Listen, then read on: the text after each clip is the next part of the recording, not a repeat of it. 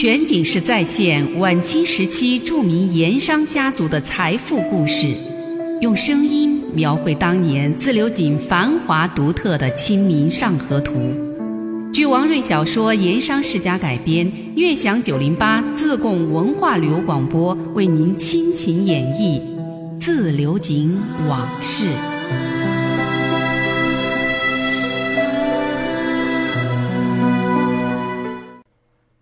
上一回咱们说，穆师爷和孙跛子去登干坝吃羊肉汤，巧遇了丐王宋仁贵，才想到要借用丐帮的力量，让陕商吃一场人命官司。为这个事儿，三个人商量了一天，考虑好所有的细节，这就分头行事。穆师爷为了把事情都给安排好，又在自流井多待了一天，才赶往富顺县城。好在富顺县那边几天来都没什么事儿。县衙里外嘴那里也没传来什么新的消息，说明王朗云在狱中一切安好。离开自流井之前，穆师爷专门去了一趟大安寨，把他和孙跛子做套对付陕商的全面反击计划向二夫人和三老爷做了回报。二夫人和三老爷听了，真是有绝处逢生之感呐。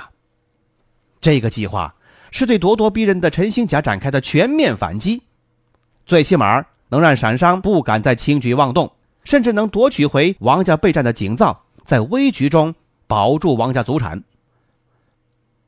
对这个，二夫人和三老爷那是求之不得啊。尤其是二夫人，那天托孤之后，她那个心呐，始终还是悬吊吊的。现在听了穆师爷这些话，这才终于感觉有些踏实了。不过，他又担心丐帮行事不密，露出了破绽。反被陈家和官府抓住了证据，给王家来个罪上加罪，又担心陈兴甲这些闪商不是三岁的小孩，可以被轻易的糊弄。想到这些，二夫人就开口提醒穆师爷：“穆师爷，万望师爷你和孙先生把一切弄仔细些为是，尤其是丐王那边，不要落下什么把柄证据，叫官府抓了去，弄出点什么新纠葛来，这些尤其要紧。”穆师爷连忙安慰他：“主母放心，这次有孙先生在一边出主意拿捏分寸，绝不会弄出什么新的事情来。主母和三老爷就等着听好消息吧。”二夫人和三老爷都说：“这样当然最好。”二夫人想了想，又说：“师爷去了县城，也可将事情设法带给县狱卡房的夫君，让他也知道。”他回了富顺县城。穆师爷马上通过狱卒向狱中的王朗云暗通了消息。王朗云一听，也连声说妙计妙计，又立马传话出来说可行。等自流井那边都安排的差不多了，穆师爷让王祥回了一趟自流井，安排轿子把孙跛子接到了富顺县城。果然，孙跛子来县城没几天，自流井那边就出了事儿了。听王家报信人所讲的情况。孙跛子和穆师爷意味深长的相视一笑，心里头都想：精彩的事儿还在后头呢。两个人照常在福东来的客房楼上喝酒品茶，有时候天南海北的闲吹一气，有的时候又在县城里各处走上一走，在沱江边上看渔夫打网，或者是看老翁垂钓，一副悠哉悠哉、闲云野鹤的样子。听穆师爷建议。他们二位加上二莽娃和王祥，还先后到河街那家吊酒楼的鱼餐馆吃过一回拿手的红烧瓦鱼片和沱江乌鱼汤。孙跛子和二莽娃都说口味不错，感觉很好。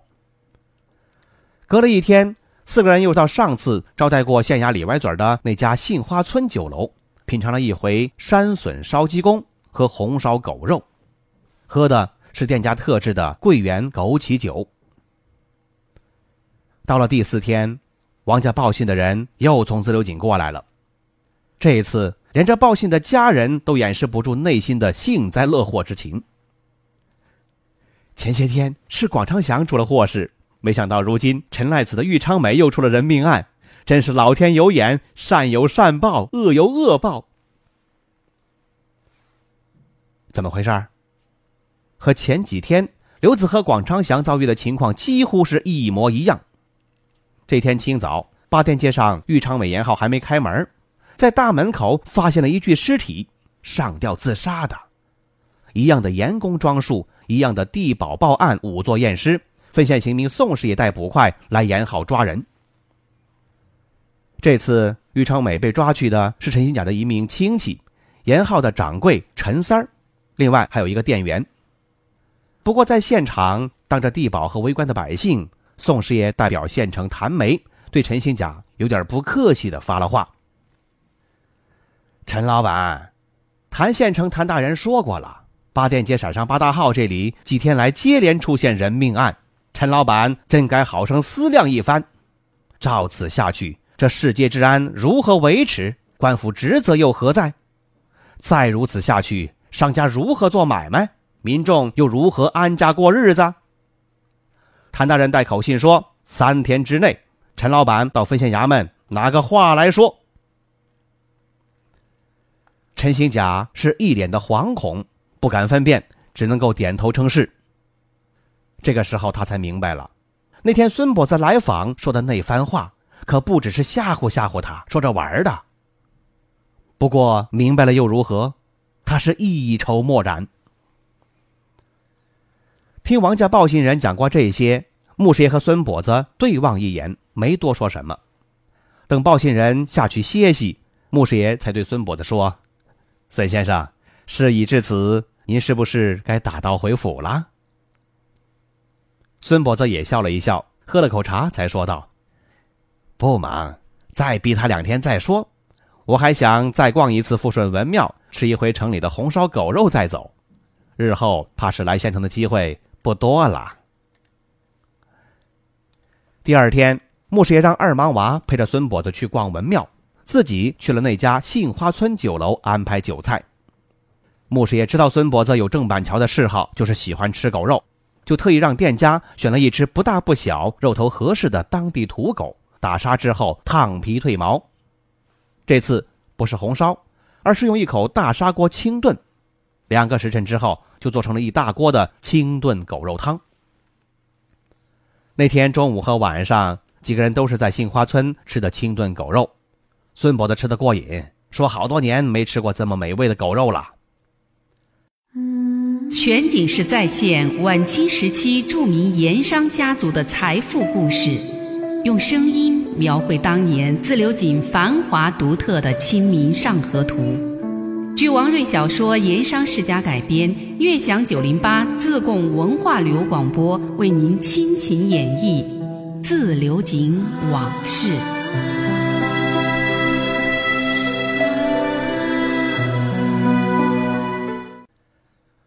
那孙跛子在富顺县城其实也就待过了几天，不过他还见到过知县陆基一面。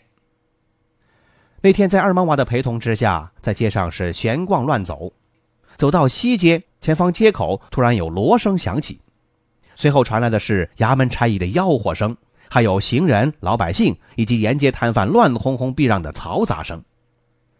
抬眼一看，街上已经闪出了一条通道，在开道锣声的引领之下。四个抬着回避肃静高脚牌的县差左右两边开道，另外就是手持水火棍、凶相十足的衙差，在驱赶街两边避让不及的行人、商贩。再之后才是四人大轿抬着知县陆基，在一帮差役跟班的簇拥之下缓缓前行。二莽娃是出身江湖，有犯过案、下过大狱，对官府的人有一种本能的警觉和敬畏之心。听见开道锣响，他早就退到路边，缩在人群之中了。孙跛子是见过世面的人，连曾国藩、李鸿章这种大人物，他都有过交道，甚至是平起平坐，一桌子吃饭，一块喝茶。对一个小小的县令，还真没放在眼里。他不紧不慢，稍稍的让了让，还差点被水火棍给扫到身上。不过对这个孙跛子也不在意，但是看到陆基在轿子里头。正襟危坐、目不斜视的样子，他就禁不住鼻子里哼了一声，心想啊，你一个七品芝麻官，这排场是不是大了点儿？孙跛子本来就有心要帮助王朗云和官府，尤其是这位知县大人，认真的较量一番，而这次偶然路遇，他心里这个想法、这个念头就更强了。又过了一天。孙跛子才让穆师爷安排了一辆轿子，晃晃悠悠的走了一天，夜宿沙坪坝。第二天中午，这才慢慢悠悠的到了自流井。孙跛子回了自流井，穆师爷留守富顺县城。那天赵化老家有乡亲带信过来，说乡下老娘这一阵身体不大好。穆师爷看王老云这边也没什么急事要处理，就打算回赵化老家看望老娘。穆师爷向来办事果断，说走就走，把县城的事儿都给交代了，一个人就动了身。从县城码头坐船顺流而下，半天就到了。穆师爷在老家待了三天，老娘年岁大了，平时身体还算硬朗。穆师爷的二哥穆德才还在干他的木匠活儿也不愁生计。不过镇上的活儿不多，就得出远门当游方木匠，一年在家的时候也不多。好在穆师爷逢年过节总会托人送点钱、送点衣物，或者是带些乡下买不到的，比如说精致的糕点、果脯之类的老人家喜欢的吃食，回家孝敬老母。所以说，老娘的日子倒也是过得衣食无忧，在乡下也算是富贵人家了。穆师爷自从做了自流井大富商王四大人家的首席师爷，在乡下人看来就像是做大官一样有出息。如今是衣锦还乡。乡亲邻里都上门来巴结问候，摆酒设宴，这家还没完，那家又来请，有时候实在是盛情难却，一天要赴四五家的请酒。虽说不是什么山珍海味，只是一些带了肉荤的家常菜，但那一番热情和恭敬，却是让穆师爷感动不已。这一轮吃请啊，就弄了整整两天。老娘的病也不是什么大病，吃了几副药就好了，可是天天请柬不断呐。有人知道穆师爷能办事会办事，县里的衙门他吃得透，就有托办事的、托问案子的各色人等七弯八拐找上门来，而且人数是越传越多，地域也是越传越远。穆师爷一看，再待下去不是个办法呀，赶紧回城吧。哎，正说着要走，却出了个意外。什么意外？儿时的玩伴一个毛根朋友上门来约他，说好了要同游。金田寺，金田寺在哪儿？富顺县城出南门，大概走五十多里，有一处风景绝佳之地，青山横亘，绿树丛生，沱江浩浩荡荡川流其中，形成了青山锁峡、碧水银岸的绝佳景致。据说是因为风水，有人就在临江的西岸山顶上起了一座庙，叫金田寺。于是，这风光好、地势也好的金田寺就成了富顺县境内著名的八景之一，风景名胜啊。穆师爷老家所在的赵化镇就在青山峡之后，紧邻沱江，离金田寺不远。在清朝的乾隆年间，有一位大学者叫段玉裁，曾经当过富顺知县，来这金田寺游玩过好几次，还对寺里的楹联碑刻做过考证。他主编的乾隆版《富顺县志》里就有不少对金田寺的记述。不过，像段玉裁这样的大学者、大名士，在为官公务之余，有如此的闲情逸致，又不怕远涉劳累，肯多次光临离县城几十里的金田寺来游览考察，这还是多少有些让人费解的。要说文人学士寄情山水吧，可小小金田寺也就那么大。一来一回得耽误一整天，没什么时间让他寄情啊。据知情人士透露，这位段知县之所以会钟情金田寺，那是另有隐情。全景式再现晚清时期著名盐商家族的财富故事，用声音描绘当年自流井繁华独特的《清明上河图》。据王瑞小说《盐商世家》改编，悦享九零八自贡文化旅游广播为您倾情演绎《自流井往事》。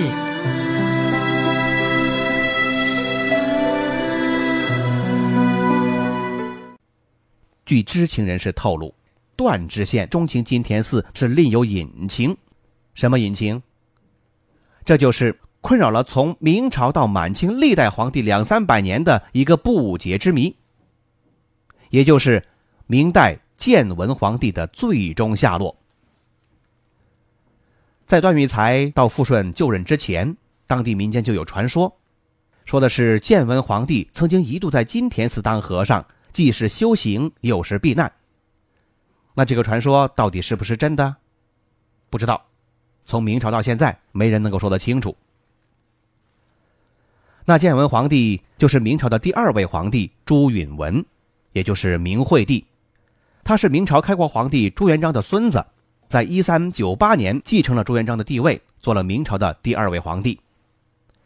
可能是因为年轻吧，缺乏政治经验，做了皇帝的第二年，他就采纳了一些臣子的建议，开始大规模的削藩。削藩是什么？削藩。就是削减甚至完全剥夺已经分封各地的诸位王爷的各项政治经济权利。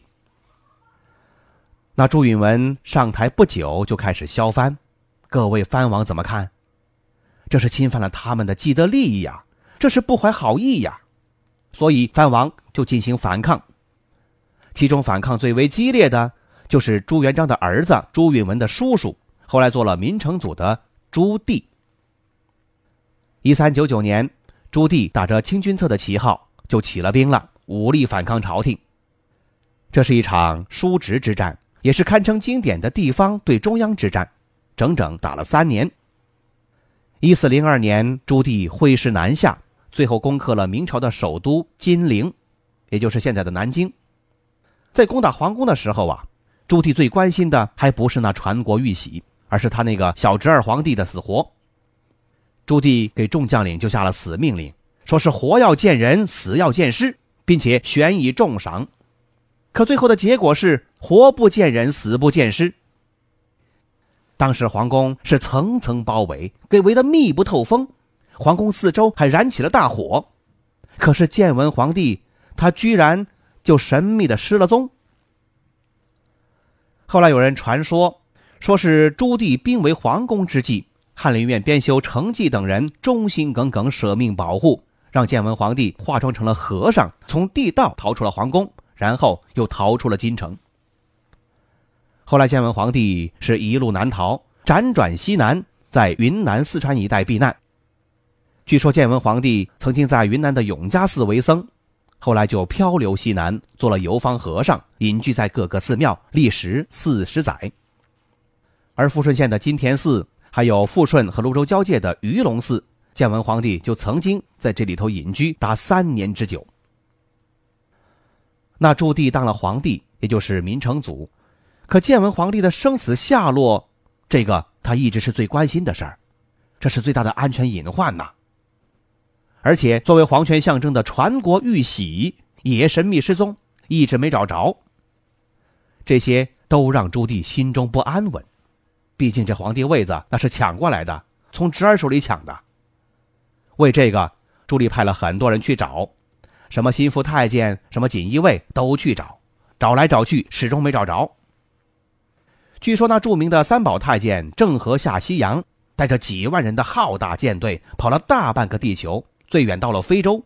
据说他的航海目的除了通商交往之外，还有皇帝本人亲自向郑和私下交办的一个秘密任务。就是千方百计打探建文皇帝的下落。朱棣在世的时候也听说过，说建文皇帝削发为僧，躲到了一个边远的寺庙避难。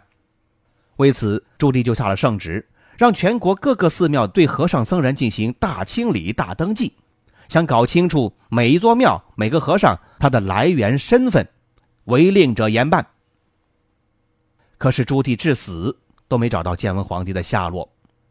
据说呀，这是因为民间对建文帝的保护。朱棣死了以后，建文皇帝曾经隐居金田寺的说法，似乎是越传越广，也越传越真，以至于到了明显宗，也就是成化年间，富顺当地重建金田寺的时候，庙里头就公开塑了一座建文皇帝的像，安放在大殿里。那个时候啊，离建文皇帝出逃失踪也不过几十年而已。到了清代的康熙年间，富顺县包括周边民间对建文皇帝的敬仰崇拜就更进了一步了。康熙七年，也就是一六六八年，金田寺主持僧人水谷大师特意在寺里头为建文皇帝修建了一座佛阁，专门用来祭祀建文皇帝，另外还把四首诗刻成了诗匾，悬挂在寺里头。据说呀，这四首诗是建文皇帝在金田寺所写的。那这四首诗真的是建文皇帝所写的？尚无定论，有待考证。不过段玉裁当富顺知县的时候，他所编的那个《富顺县志》，却是把他真的当建文皇帝的诗作给收进了志书。另外，在这本《富顺县志》里，还特意收录了翰林院编修程绩的一首诗，叫做《贺建文金田寺》。程绩是谁？刚才不是说过吗？当年挺身救建文逃出金陵重围的，那就有他。然后他又跟着建文皇帝流浪西南。从程绩这首诗来看，建文皇帝曾经隐居在金田寺的说法似乎是真的。总之啊，从建文帝一四零二年在金陵城破城时神秘失踪之后几百年间，关于建文帝削发为僧流落西南，并且曾经隐居在富顺县金田寺的说法，就一直在民间流传。说来也奇怪呀，中国民间，尤其是文人知识分子里面。一直对建文皇帝这个亡国之君非常同情，而且很有好感。大概是诺难皇帝这个特殊身份特别值得同情吧。也就在王家大安寨议事之后不久，穆师爷就来到了这个金田寺。那么来金田寺，穆师爷有些什么样的遭遇呢？咱们明天接着再说。漫步抚溪河畔，天车脚下，古岩井旁，总会有一种情愫潜滋暗长。那些和盐有关的故事、传说、历史，或凄美，或悲壮，共同诉说着的两个字：家乡。悦享九零八，话说自流井。